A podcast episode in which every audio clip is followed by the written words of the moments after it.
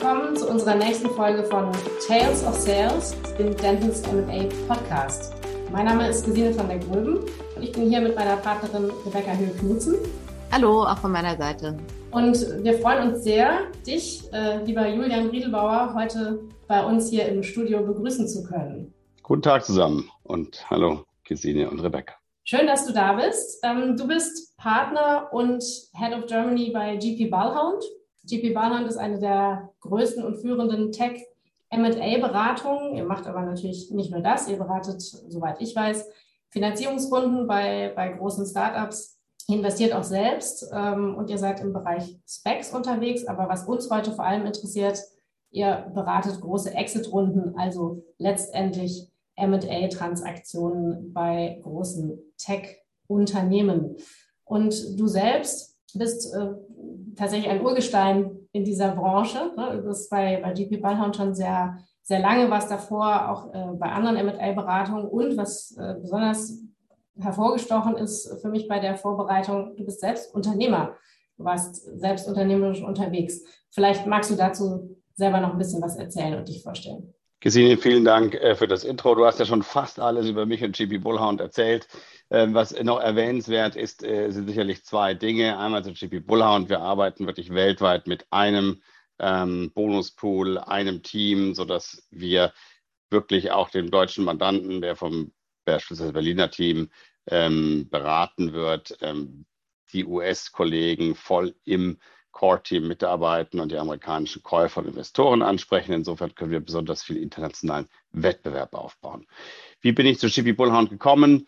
Ähm, wie du schon sagst, ich hatte ein eigenes Unternehmen aufgebaut, äh, das verkauft ähm, im Rahmen eines Mergers mit einem Wettbewerber. Wir haben dann einige Add-on-Akquisitionen durchgeführt und wollten am neuen Markt dann die Börse. Das hat leider nicht mehr geklappt, weil wir ähm, sozusagen weniger schnell an die Börse sind, als der neue Markt zusammengebrochen ist. Ähm, war das dann am Ende ein Exit ähm, an einen Strategen. Ähm, ich bin dann auf die ähm, teilweise Käuferseite gewechselt, ähm, habe Unternehmen verkauft an Tiscali, da habe ich dann auf der Käuferseite gearbeitet und habe über die Management Aufgaben heraus ähm, oder im Rahmen der Managementaufgaben sicherlich diverse M&A-Deals durchgeführt, so dass ich dann von der M&A-Beratung, äh, mit der ich am meisten Deals gemacht hatte, das war damals Corporate Finance Partners, Andreas Trimlers Firma, ähm, damals die führende Tech M&A-Beratung, vor 14,5 Jahren ins Geschäft gewechselt bin und die Seiten gewechselt habe.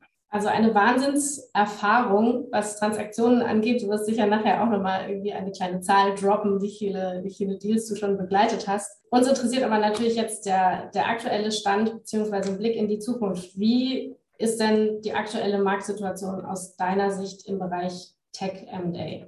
Die Marktsituation ist besser, als man vermuten würde. Die äh, Bewertungen an den Public Markets sind natürlich signifikant niedriger. Trotzdem ähm, haben die Prime Equity Fonds und auch die Strategen so viel Dry Powder, also so viel Cash zu investieren wie noch nie zuvor. Damit ähm, bleibt die M&A-Aktivität hoch. Im ersten Halbjahr zum Beispiel in Europa im TMT-Sektor wurden immerhin noch 102 Milliarden Euro M&A-Transaktionen durchgeführt. Das ist 25 Prozent weniger als im Vorjahr aber trotzdem noch ein signifikantes Volumen meiner Ansicht nach. Und auch das Deal, die Anzahl der Transaktionen, ähm, die ist sogar gestiegen. Das heißt, die Deals sind kleiner geworden. Und es wurden im ersten Halbjahr dieses Jahres 2374 Deals durchgeführt. Wahnsinn, also die Zahlen hast du drauf, das muss man schon sagen. Was würdest du denn sagen, äh, Julian, qualitativ, äh, was verändert sich oder was zeichnet aktuell den Markt besonders aus? Ähm, insbesondere wenn wir jetzt über Exits von Startups denken, vor allem natürlich im Tech-Bereich, gibt es da irgendwelche Dinge, von denen du sagen würdest, die ähm, kennzeichnen jetzt gerade die aktuelle Situation besonders? Also ich glaube, wesentlich und wichtig ist zu sehen, dass die Investoren sehr stark und auch die Strategen sehr stark darauf achten, dass sie Unternehmen resilient sind gegen Zinsen, Lieferketten, also Zinsanstiege, Lieferketten und Rezessionen und natürlich auch hohe Energiekosten, wobei das im Tech-Bereich meistens keine große Rolle spielt. Ähm, man hat sich sehr stark verändert von dem Fokus auf Wachstum teilweise sogar Wachstum um jeden Preis. Das war letztes Jahr sehr eben zu Nachhaltigkeit, Profit, starken Kunden-Login, wenig Churn. Diese Buzzwords und diese KPIs sind sehr viel wichtiger geworden. Und äh, gibt es bestimmte, also du hattest das gerade schon angedeutet, auch ein bestimmter Wechsel vielleicht der Schwerpunkte, in was investiert wird? Ist das etwas, ähm, was ihr auch seht, vielleicht auch differenziert nach unterschiedlichen Investorenklassen, ähm, dass, dass da bestimmte Schwerpunkte im Moment im Mittelpunkt stehen? Es ist ein ganz klarer Switch von Consumer zu B2B zu sehen. Ähm, das heißt, alles, was ähm, B2B-Kunden ähm, als Kundengruppe hat, wird noch mehr geliebt als letztes Jahr, weil dort natürlich die Nachhaltigkeit stärker ist. Wenn ein ähm, Geschäftskunde abhängig ist von seinem Softwarelieferanten, wenn ein Geschäftskunde Produktivitätssteigerungen hat durch den Einsatz von AI-Solutions zum Beispiel, dann wird dieser Geschäftskunde diese äh, Lösung auch weiter nutzen und bezahlen, auch wenn es ihm selber schlechter geht, wenn er sagen wir mal, wirtschaftliche Abschwünge durchhalten muss, weil diese Software, weil diese Tech-Solution natürlich Produktivitätssteigerungen mit sich bringt und Kostenreduktionen. Companies mit einem Consumer-Fokus, ähm, da wird natürlich vermutet, dass das Bereiche sind, die stärker von Rezession, Inflation, ähm, Reduktion des verfügbaren ähm, Haushaltsvermögens, was Endkunden ausgeben können, ähm, betroffen sein wird. Und man kann natürlich einfacher beim E-Commerce-Shop einfach mal zwei Monate nichts kaufen, als als Geschäftskunde die Enterprise Software Solution abstellen und damit alle CRM-Kundendaten zu verlieren. Ähm, das heißt, ähm, diese, dieser Switch B2B ist spürbar, aber es gibt trotzdem noch Investoren, die auch in Konsumerlösungen sehr gerne investieren. Was sind noch so andere Bereiche, wo man jetzt in der Zukunft sagen würde, da wird sich, wird sich was tun? Das, das sind, die sind einfach noch, noch beliebt bei den, bei den Investoren. Also ich denke da vielleicht so ein bisschen an ähm, Telekommunikationslösungen oder was gibt es da noch? Also was sehr stark im Aufschwung ist, ist das gesamte Thema Nachhaltigkeit. Das ist ähm, sehr viel stärker auf dem Radar als noch in den letzten zwei Jahren. Das kommt daher, weil man eben jetzt durchaus sieht, dass ähm, die Umweltentwicklung nicht positiv ist. Ähm, ja, Wellen in Europa, die wir noch nicht kannten. Es gibt Temperaturrekorde. Das macht das sehr offensichtlich. Und äh, gleichzeitig ist nachhaltiges Handeln in vielen Bereichen jetzt verstärkt auf dem Radar. Das kommt durch ESG-fokussierte Fonds, ähm, das kommt durch Pensionskassen, äh, Versicherer, die selber ESG-Kriterien genügen müssen und deshalb ähm, auch ESG-konform investieren müssen. Und das betrifft alle Bereiche der Wirtschaft. Und damit ist alles rund um ESG und das kann Cleantech sein, das kann aber auch nachhaltige Unternehmen sein im Bereich ähm, Produktion, ähm, nachhaltige Unternehmen im Bereich Energieversorgung. Man sieht natürlich auch gerade in Deutschland ähm, 1,5, ähm, Solar, Enpal haben sehr, sehr viel Geld ähm, angezogen. Und das sind natürlich auch MA-Targets langfristig für ähm, Player, die unbedingt grüner werden müssen und nachhaltiger werden müssen. Also da wird in dem MA-Bereich noch einiges kommen. Es sind momentan mehr Finanzierungsrunden als MA-Transaktionen, weil die Firmen noch nicht exit-reif sind. Aber da wird sich in den nächsten Jahren auch im MA-Markt einiges tun.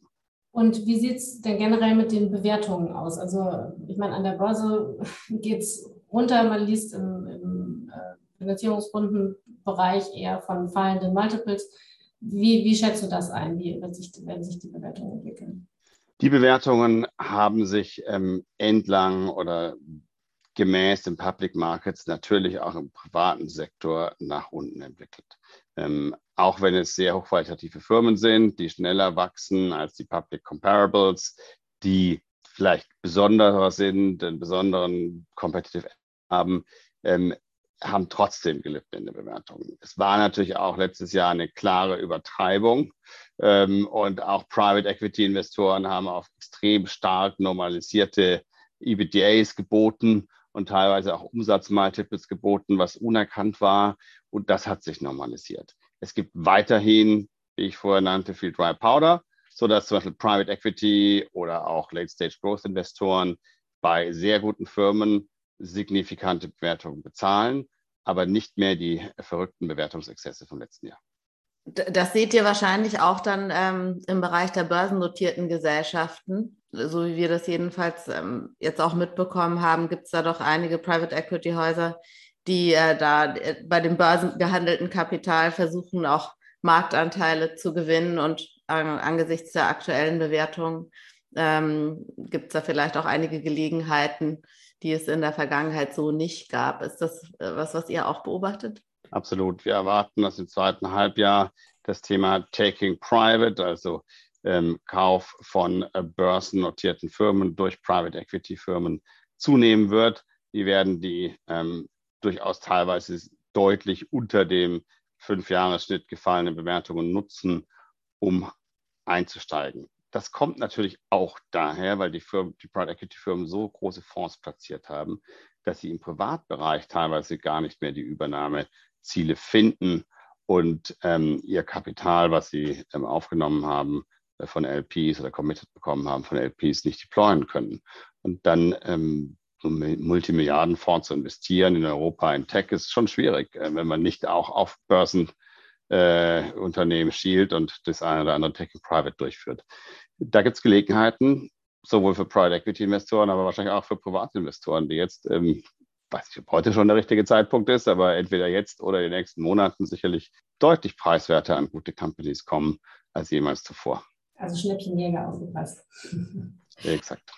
Ähm, vielleicht nochmal, wir haben es vorhin ist das Stichwort schon einmal gefallen, ein bisschen zu dem, zu dem Mode-Hype-Thema von Anfang letztem Jahr, äh, dem, dem Spec. Ist das etwas, äh, weil wir es jetzt gerade auch von IPOs hatten, was ihr voraussagen würdet, dass da mehr Spec-Merger äh, stattfinden oder überhaupt noch welche stattfinden?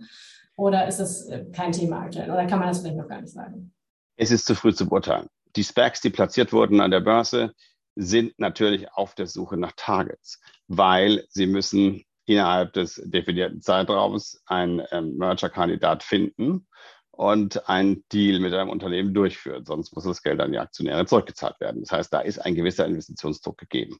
Gleichzeitig sind die Specs natürlich direkt an den Public Market Valuations hängend. Das heißt, die können natürlich keine Firma teurer kaufen als die Vergleichsgruppe an der Börse notiert ist. Das limitiert die Chance für Transaktionen. Und ähm, es gibt auch wenig Erfahrungswerte, wie in dem Marktumfeld die SPAC-Investoren reagieren, wenn das SPAC eine Übernahmeziel gefunden hat. Ich glaube, es kann eine Alternative darstellen zu IPOs in dem aktuellen Marktumfeld, weil eben Kapital im SPAC liegt und ähm, durch die Pipe-Transaktion weiteres Kapital von Private Equity-Investoren und Family Office gewonnen werden kann. Ähm, aber es gibt zu wenig Datenpunkte, um wirklich zu bewerten, ob Specs jetzt noch eine Exit-Alternative sind oder nicht. Das werden die nächsten sechs Monate zeigen. Gut, dann machen wir dann nochmal einen Follow-up-Podcast und fragen dich dann nochmal nach deiner Meinung. Sehr gerne. Vielleicht nochmal zu aktuellen Deals oder interessanten Transaktionen, die ihr in letzter Zeit beraten habt, möglicherweise auch mit bestimmten Schwerpunkten, die es ähm, dann gab oder was da interessant, vielleicht auch schwierig war. Gibt es da was, was du berichten kannst? Gerne. Ich möchte vielleicht ähm, drei Transaktionen und eine noch nicht äh, angekündigte Transaktion als äh, Beispiele nennen. Wir haben zum Beispiel in Deutschland EchoBot beraten, eine tolle Softwarefirma aus Karlsruhe, äh, profitabel und wachstumsstark. Und hier ähm, haben wir einen größeren Player dadurch geschaffen, dass es einen Merger gab mit einer Firma in Skandinavien, Leadfeeder, und ähm, Great Hill Partners, ein US Growth Equity, Private Equity Fonds, hat 180 Millionen Euro investiert und dadurch die Mehrheit bekommen. Ähm, das sind Transaktionen, die noch funktionieren. Natürlich nicht mehr zu den Bewertungen vom letzten Jahr zum Sommer. Ähm, aber die profitablen und wachsenden Firmen waren auch nie ganz so hoch bewertet wie die hochverlustreichen und hochwachsenden Firmen. Damit ähm, war das immer noch eine sehr gute Transaktion für alle Seiten und sowas ist weiter möglich. Wurde angekündigt im Juni. Ebenfalls eine Transaktion aus ähm, äh, den letzten äh, Wochen, 14. Juni announced, EcoVadis, das ist ein Anbieter für ESG-Rating und Supplier-Kontrolle. Natürlich ein absolutes Hype-Thema. Das wurde tatsächlich zu einer hohen Bewertung. Realisiert die Transaktion Astorg und Standard Atlantic haben investiert und es gab einen hohen Wettbewerb und es wurden 500 Millionen Dollar investiert. Natürlich vermutlich Primary und Secondary, das ist nicht Public, aber da gab es sicherlich auch einen guten Secondary Block. Das ist üblich bei der Größe. Ein anderer Deal, Talon, ein Out-of-Home Advertising Anbieter, also B2B, wurde ähm, von meinen englischen Kollegen und amerikanischen Kollegen beraten beim Exit. Ähm, äh, Talon ist ähm, da durchaus durch eine schwierige Phase des Deals durchgegangen, weil es hat sich gezeigt, dass nicht alle Private Equity Investoren, die eigentlich kaufen wollten, auch ähm, das Debt dafür bekommen haben. Also Debt Provider waren durchaus vorsichtig und das kennzeichnet sicherlich viele Transaktionen im Moment, dass die Käufer und die Finanzierer der Käufer vorsichtiger geworden sind und die Zinsen natürlich gestiegen sind und die Angst vor Rezession die Marktteilnehmer vorsichtiger werden lässt. Aber am Ende wurde Talon verkauft an Equistone, einem der großen führenden Mid-Market Private Equity Investoren. Die haben eine Mehrheit erworben. Also es hat geklappt, aber der Deal war deutlich schwieriger. Und wir waren froh, dass wir mehrere Bieter hatten im Wettbewerb, weil durchaus Bieter auch unerwartet rausgefallen sind, weil sie nicht die Debt-Finanzierung bekommen haben. Und das zeichnet auch momentan ein Deal aus von Kollegen von mir in den USA, Unternehmensverkauf. Da gab es am Anfang des Prozesses ähm, vor wenigen Wochen noch fünf Bieter und ähm, drei sind rausgefallen, sodass es jetzt nur noch zwei Bieter gibt und die sind rausgefallen, ohne dass die Company schlechte Performance hatte. Sondern die Bieter wurden vorsichtig und haben Angst vor Rezession, haben Angst vor weiterfallenden Bewertungen.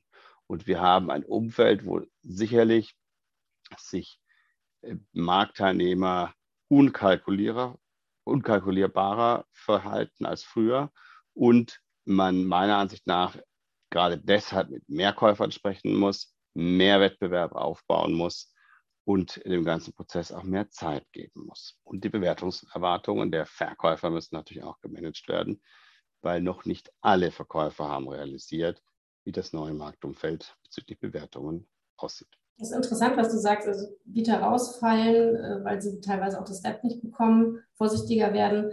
Ähm, habt ihr denn auch schon beobachtet, dass Deals tatsächlich auch abgebrochen werden, also wenn es jetzt keine Bieterverfahren sind oder äh, noch besser, dass nachverhandelt wird? Also nachverhandelt wird äh, immer. Das wurde schon in der Hochphase der Transaktionen versucht. Da konnte man dann robust dagegenhalten. Ähm, mittlerweile ist wichtiger denn je, wie ich sagte, mehrere Bieter im Prozess möglichst lange zu halten, um die Gefahr von Nachverhandlungen zu mindern, weil man eben dann umsatteln kann und auf einen anderen Bieter switchen kann. Aber ich habe da auch eine gewisse Sympathie dafür, wenn die Märkte während des Prozesses weiter einbrechen, zum Beispiel, ähm, dass dann nochmal versucht wird, zumindest nachverhandeln, äh, zu verhandeln. Und wir haben auch schon Prozesse gesehen, die vor dem Launch gestoppt wurden. Also gar nicht erst in die Vermarktung gingen, weil die Verkäufer dann doch entschieden haben, in dem aktuellen Bewertungsumfeld nicht zu verkaufen oder in einem Fall die Firma operativ sich nicht so gut entwickelt wie erwartet. Man erst abwarten will, ob das ein kurzfristiger ähm, naja, Rückgang der Umsätze und Kundenakquisitionserfolge ist oder ob es ein nachhaltiges Problem ist. Das heißt, es gibt durchaus Prozesse, die nicht in den Markt kommen. Das hören wir sowohl ähm, von Wettbewerbern von uns als auch Private Equity Investoren, als auch erleben wir selber noch nicht so häufig, aber es kommt vor. Also da wird im Grunde genommen abgewartet, ähm, wie sich die Situation weiterentwickelt. Und ist das dann auch der Ausblick, den du uns geben würdest für die nächsten Monate im MA-Bereich? Also eine gewisse Unsicherheit, vielleicht auch eine gewisse Zurückhaltung, Fokussierung auf, auf ganz bestimmte Themen? Ich erwarte im Halbjahr, und das ist, äh, entspricht auch den GP Bullhound Erwartungen firmenweit, dass wir weiter gute Transaktionen realisieren können, dass in dem Markt die M&A-Aktivität weiter bleibt, aber die Deals werden unsicherer. Es wird teilweise positive, aber auch mehr negative Überraschungen geben, wie Käufer ein Unternehmen bewerten. Ähm, und das hängt natürlich sehr stark ab, was jetzt weltweit an den Börsen und darüber hinaus passiert. Also bekommen wir in Deutschland weiter Gas die sechs, nächsten sechs Monate? Ähm, oder muss Produktion, Produktion eingestellt werden? Ähm, wird die Inflation durch die Zinssteigerungen unter Kontrolle kommen oder nicht? Gibt es eine Rezession und wie stark wird die Rezession? Wie stark äh, geht das in einige Wirtschaftsbereiche hinein? Bleiben die Energiepreise, wo sie sind, oder steigen sie an oder fallen sie? Da sind so viele Unsicherheitsfaktoren drin, die, glaube ich, für einen M&A-Berater, wie wir es sind, ähm, genauso wenig vorherzusehen ist wie beispielsweise für die großen Asset Manager. Das heißt, jeder positioniert sich tendenziell eher defensiv und wartet teilweise ab. Und ähm, das bedeutet natürlich weniger Transaktionen und etwas weniger Wettbewerb um die Transaktionen. Aber es ist, und das darf man nicht vergessen, so viel Liquidität, wie es jeher, ähm, was es halt jeher ähm, im Markt, sowohl bei den Private Equity Investoren, aber auch bei den Public Market Investoren. Also ich habe jetzt gelesen, dass die Cashquote der professionellen Vermögensverwalter und Asset Manager höher denn je ist. Und wenn sich die Märkte beruhigen, wird dieses Cash natürlich investiert werden und zu Kurssteigerungen, Bewertungssteigerungen führen.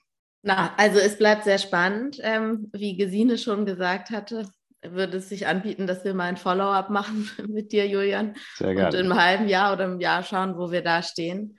Ähm, auf jeden Fall vielen, vielen Dank schon mal für unser Interview heute und die Einblicke, die du uns gegeben und gewährt hast. Gern geschehen. Bis zum nächsten Mal. Die nächsten sechs Monate bleiben spannend.